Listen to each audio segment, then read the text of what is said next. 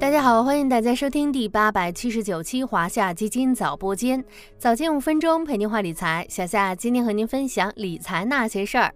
有车的小伙伴应该知道，这几个月来油价一直蹭蹭蹭的往上涨。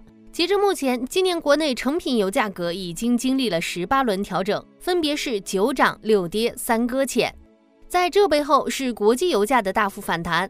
在沙特延长减产、俄罗斯延长原油出口削减措施等一系列消息的刺激下，国际油价在上周和上上周出现了连续两周上涨。上周五，国际油价基准布伦特原油价格一举突破每桶九十美元关口，创下二零二二年十一月以来的新高。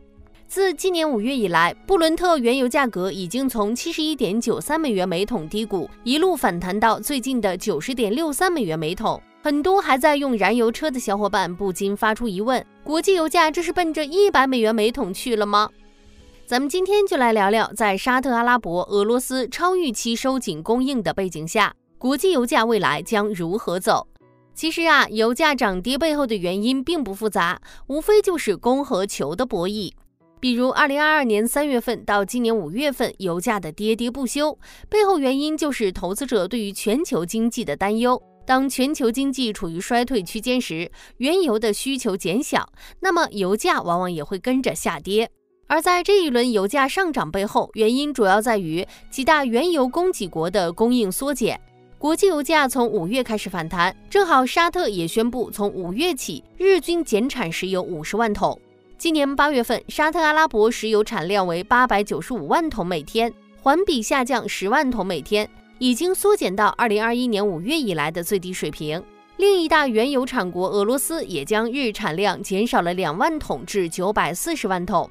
不仅如此，沙特阿拉伯还宣布将七月份生效的每日一百万桶的减产协议延长至二零二三年底。俄罗斯也表示将自愿削减三十万桶石油日出口量，直到二零二三年底。这两个国家的延长期限都出乎市场预料。除了供给缩减，美国经济数据也对油价造成了影响。七月，美国非农就业人员辞职率创二零二一年一月以来最低，可能会促使美联储放缓加息步伐。美元指数受到影响走弱，从而为以美元计价的国际原油提供了一定的上涨动力。往后看，油价还会继续上涨吗？会不会反弹到二零二二年的历史高点一百二十九点四七美元每桶附近？业内普遍预计，国际油价短期内可能依然会处于高位运行，原因依然是主要产油国限产导致供给缩减，全球石油可能出现供应短缺问题。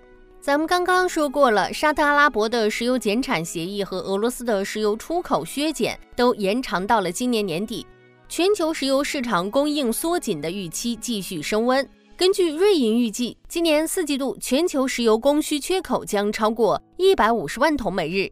高盛也做出了类似预测，认为全球石油市场本季度面临二百三十万桶每日的供应大缺口。除此之外，美国原油库存连续两周超预期下降，原油钻机数量降至十八个月低点，也对国际油价上涨形成支撑。所以大家可以看到，国际投行最近纷纷调高了二零二三年的原油目标价。比如，瑞银之前预计，今年十二月底之前，布伦特原油价格将触及九十美元每桶，现在调升到了九十五元每桶。高盛最近预测，到十二月，布伦特原油价格将升至每桶九十三美元。国际油价的高位运行，自然而然也会影响到国内。从历史来看，国内柴油消费即将进入金九银十的传统需求旺季，叠加国际油价短期内大概率将在高位震荡运行，预计油价总体将保持强势。那么，作为投资者，怎么从油价上涨背后寻找投资机会呢？作为大宗商品之王，国际油价的回暖也带动了整个大宗商品的上涨。众多化工品价格纷纷回暖。据统计，有九十多种化工产品的报价相比七月初出现大幅上涨，部分化工产品涨幅甚至超过百分之四十五，拉动化工产业链景气度上行。叠加一系列稳增长政策落地，宏观经济逐渐复苏，预计三季度化工行业可能会有比较好的表现。感兴趣的小伙伴也可以关注小夏家的石化 ETF。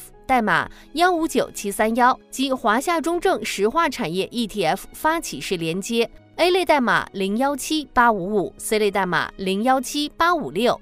好了，今天的华夏基金早播间到这里就要结束了，感谢您的收听，我们下期再见。